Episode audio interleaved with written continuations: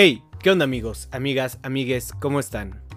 Bienvenidos una semana más a el Videoclub de Migue y una enorme, enorme, enorme disculpa por llegar tarde, por sacar este podcast un día y cacho tarde, lo sé, yo estoy consciente de eso.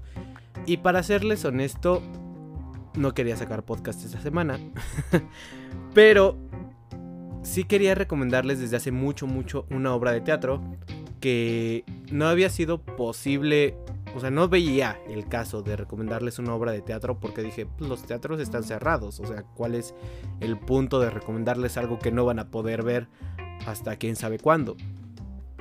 Pero esta obra de teatro empezó a hacer funciones vía streaming y creo que es una gran, gran opción. Es una obra de teatro que está genial y que todo el mundo debería de ver. Entonces, por eso les quiero recomendar Agotados. Y también les quiero recomendar un estreno de Netflix de esta semana que ya tiene años y años que se hizo esta película, pero que la verdad es una gran, gran película. No la había visto y se las quiero recomendar para que ustedes puedan salir de ese espacio si tampoco ustedes la han visto. Baby Driver. Pero vamos a hablar de eso un poquito más adelante. La razón por la cual esta semana no pienso hablar de una serie. Primero, no he acabado la otra serie que estaba viendo. Entonces, no les quiero recomendar algo que no he acabado de ver. ¿Saben? Aunque so far, la, la Orden Secreta es una buena serie. Está entretenida, pero prefiero tratar de terminar hasta la segunda temporada para saber decirles vayan a verla o no vayan a verla. ¿Ok? Entonces, no quiero hablar de esa serie esta semana. También me recomendaron mucho Hannah, que está en Amazon Prime. Una chica con superpoderes impuestos por el gobierno. Algo así como Capitán América, pero a la fuerza. Entonces también quiero verla. Denme tiempo, denme chance. Y pues básicamente la semana pasada estuve viendo y disfrutando tranquila y muy a gusto la serie de Dark, la última temporada, que de verdad, qué temporadón. O sea, es un gran, gran cierre y de eso vamos a hablar más a fondo con Marce el día viernes. Bueno, el día viernes va a salir el podcast, entonces, si todo sale bien y si nada sale mal, seguramente el viernes va a ser el último episodio especial de Dark. Así que estén al pendientes de eso. Ahora, hay algo de lo que yo quiero hablar. No sé si esté bien, no sé si mi opinión vaya a ser correcta, pero sí es un tema que ha estado un poquito caliente en redes sociales las últimas semanas. Y porque ya lleva mucho tiempo, mucho, mucho tiempo sucediendo, al menos en Twitter. Eh, vamos a hablar un poquito y rápidamente de J.K. Rowling la autora de los libros de Harry Potter. Esta señora multimillonaria que tiene su vida resuelta y la vida de sus hijos y seguramente de sus nietos está resuelta. Esta señora ha hecho comentarios y ha hecho ciertas mm, apuntes, cierta... ha sido expresiva con su manera de pensar acerca de la comunidad LGBT. bueno, más bien de las personas transexuales, de esas personas que están pasando por un proceso de cambio de sexo, ¿no? Al menos físicamente. J.K. Rowling, en esencia, cree que las mujeres trans no son mujeres. Ok, hasta ahí... Ah, no sé políticamente correctamente hablando, las mujeres trans sí son mujeres porque pues, no necesitas ser mujer en tu exterior ni biológicamente para sentirte mujer y para expresarte y llevarte como mujer.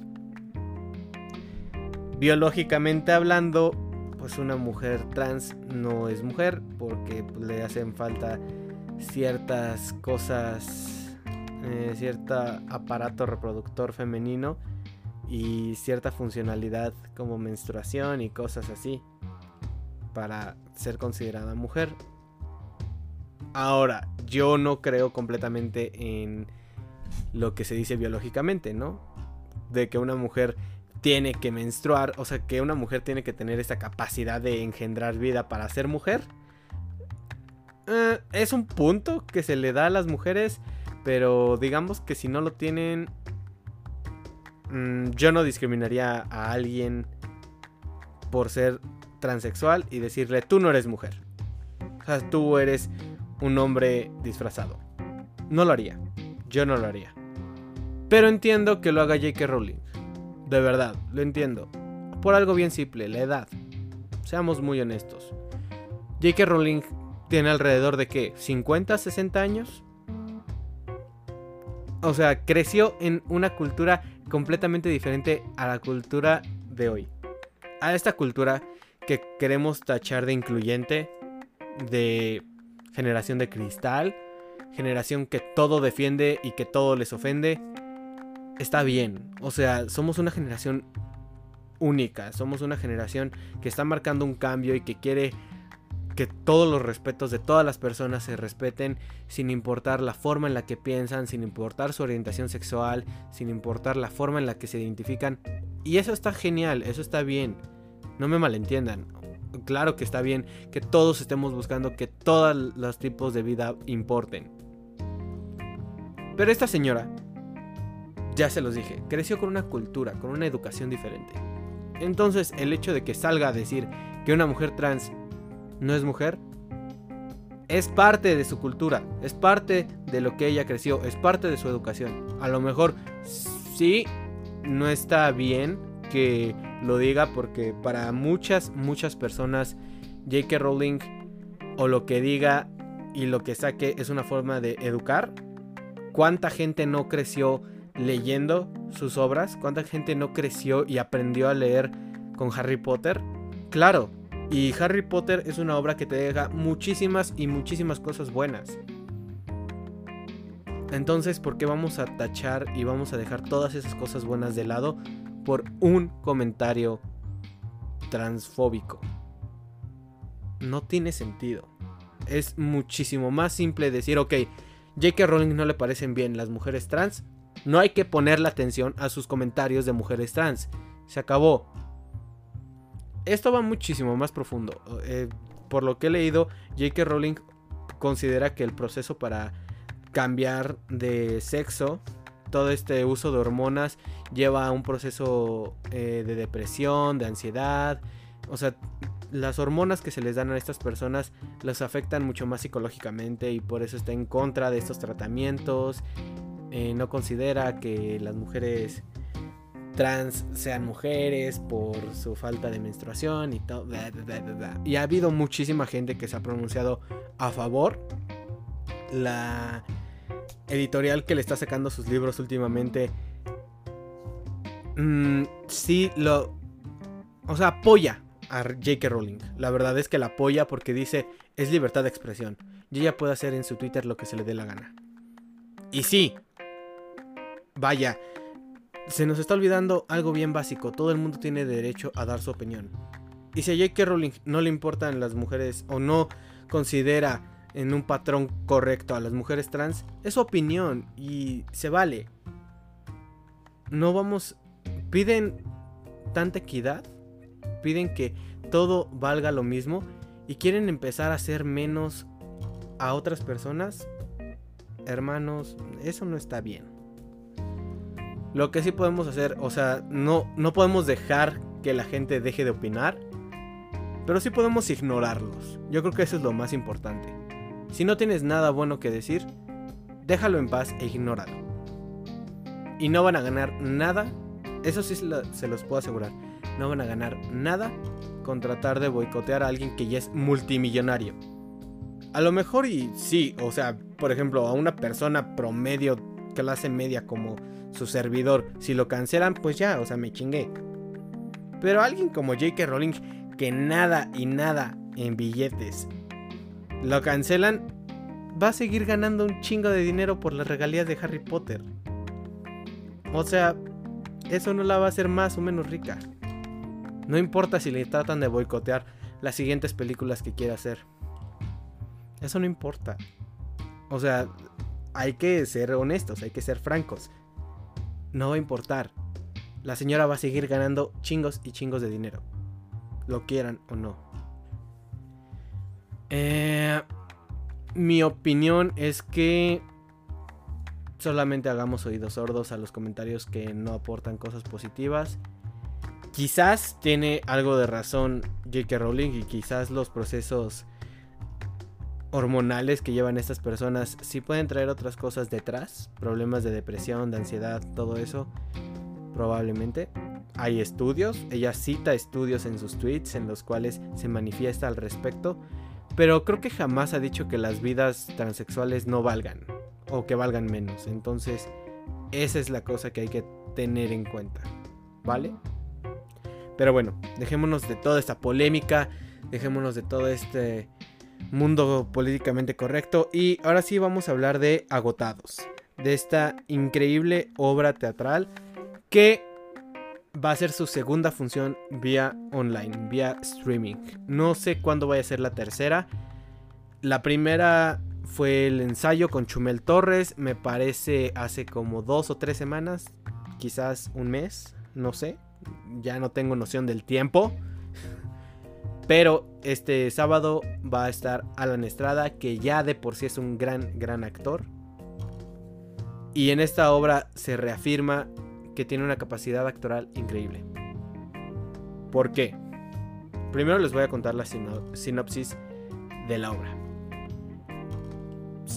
Bueno, Alan Estrada en este caso, eh, su personaje se llama Sam. Sam es un actor en ascenso, pongámoslo así. Sam eh, está buscando un lugar en una obra de teatro, va a castings, siente que no le está yendo tan bien, pero sí, que tiene capacidades, pero que no le dan la oportunidad. Ah, y tiene que lidiar con estas cosas de ser actor en formación, en ascenso, en la Ciudad de México, y tiene que pagar renta, y tiene que conseguir un empleo aparte porque no tiene todavía un papel como actor. Entonces, para poder pagar todas las cuentas que tiene, es recepcionista en uno de los restaurantes más prestigiosos High Society exclusivos de la Ciudad de México. En el restaurante de Le Mexique. ¿Ok? Este restaurante para poder tener una mesa para cenar en Le Mexique, tienes que hacer eh, una reservación como de tres meses de anticipo. O sea, es una cosa estúpida la cantidad de gente que quiere ir a cenar ahí. Entonces, pues Sam, al estar en la recepción, recibe muchas y muchas y muchas llamadas de diferentes tipos de personas. De artistas, de conductoras de radio, de conductores de noticias, personas misteriosas. Y todo, todo el mundo va a tratar de buscar por medio de sus influencias y de todo lo que tienen a la mano la forma de convencer a Sam para que les dé una mesa en Mexique. Y también tiene que lidiar con todos los problemas que están sucediendo en el local en ese momento. Tiene que lidiar con su jefe, tiene que lidiar con la gente de cocina, tiene también que lidiar con las llamadas de su papá. También hay que decir que su mamá murió recientemente ese año y su papá está insistiendo e insistiendo para saber si va a ir a, cenar con ellos en Navidad o no tiene que lidiar con su reciente ruptura amorosa porque no sabe qué hacer ahora con su vida, se siente en la ruina y tiene que lidiar con muchas, muchas personas. Ahora, ya puesta esta sinopsis y ver cómo es, realmente es como un día en la vida de Sam, cómo es que todo esto pasa en un solo día de trabajo. Lo interesante y lo muy, muy bueno de esta obra de teatro, lo chingón de Agotados es que solamente actúa una persona. Solo es Alan Estrada en el escenario. Y esto está cabrón, de verdad está muy, muy cabrón.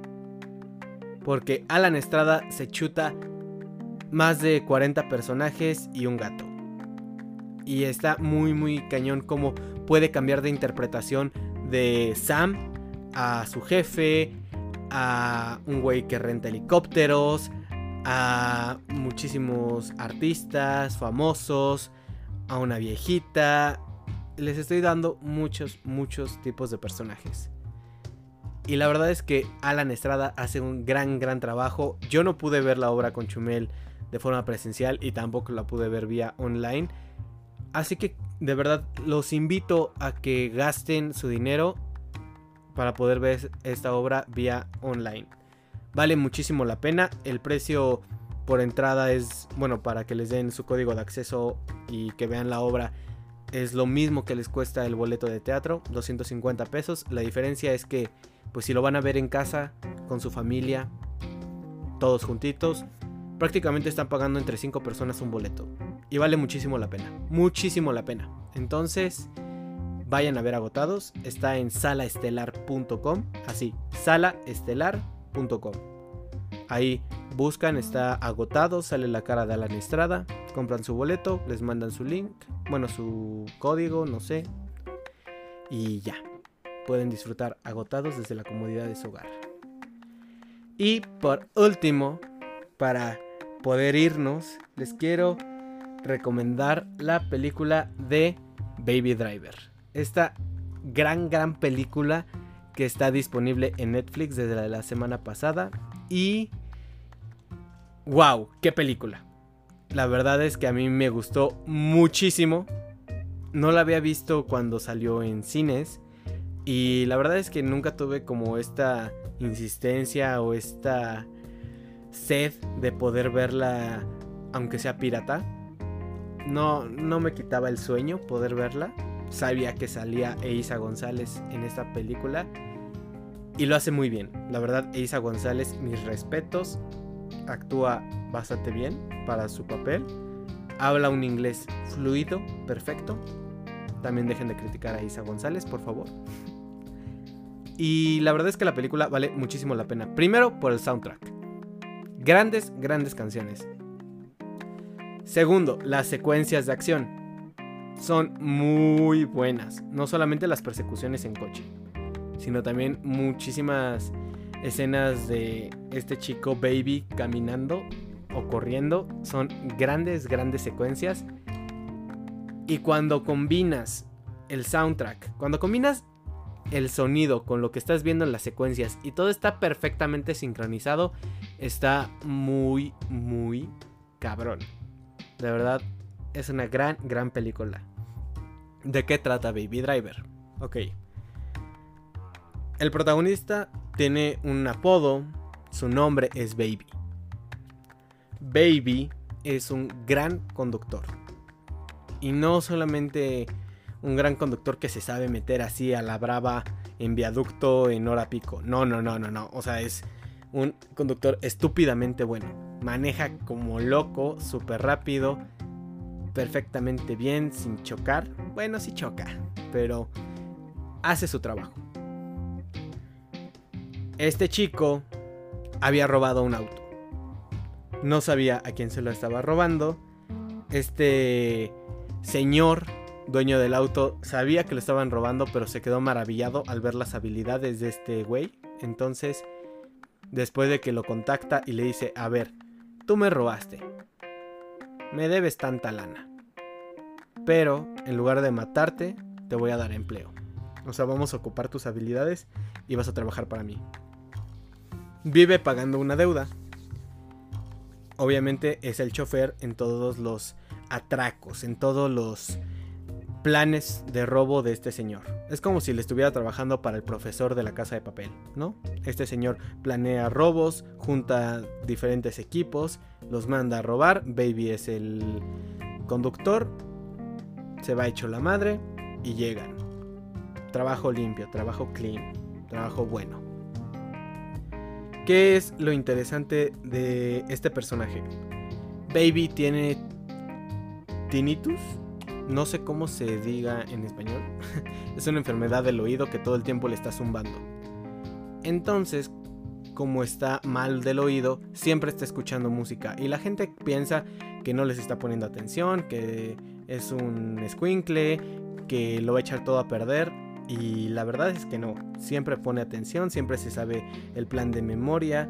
tiene una sincronización perfecta justo con lo que está escuchando, es amante de la música, empieza a encontrar el amor en la alrededor de la historia. Y creo que esta es una historia en la cual Baby trata de salir de ese mundo del crimen y se da cuenta que es muy difícil. Muy, muy difícil. Que no solo por pagar su deuda ya está fuera.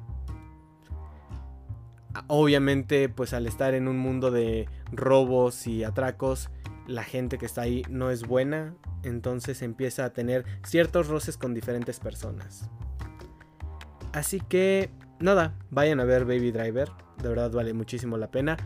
No sé cómo seguirles contando la historia sin spoilearlos, pero está muy muy padre, de verdad vale muchísimo la pena. Ya les dije, el soundtrack, las escenas de acción y... Ya, eso es todo. Eh, muchas gracias por haber escuchado otro podcast, otra semana. Ya saben, los quiero mucho. Por favor, sigan extremando precauciones. Ya sé que la Ciudad de México pasó como a semáforo naranja. Es un poco irreal cuando todo alrededor de la Ciudad de México está en semáforo rojo. Eh, cuestiones políticas a las cuales no nos queremos meter. Pero, pues sigamos extremando precauciones, sigamos tratando de no salir de casa. Al fin y al cabo hay muchísimo entretenimiento y muchísimas formas de seguir en casa sin perder la cabeza. Entonces, ánimo. Vamos a seguir contribuyendo, vamos a seguir poniendo este granito de arena para que esto acabe lo antes posible. Y obviamente que no tengamos ninguna pérdida familiar ni ninguna complicación por temas de salud. Así que les mando un abrazo enorme. Ya saben, posteen esto en sus historias de Instagram, etiquétenos, compártaselo a sus amigos, etcétera, etcétera, etcétera. Los quiero mucho. Les mando un abrazo enorme. Cuídense. Nos vemos el viernes en el especial de Dark. Compren su boleto para agotados. Véanla el sábado 11 de julio. Se me olvidó decírselo. Sábado 11 de julio. Función de agotados. Nos vemos. Cuídense. Bye.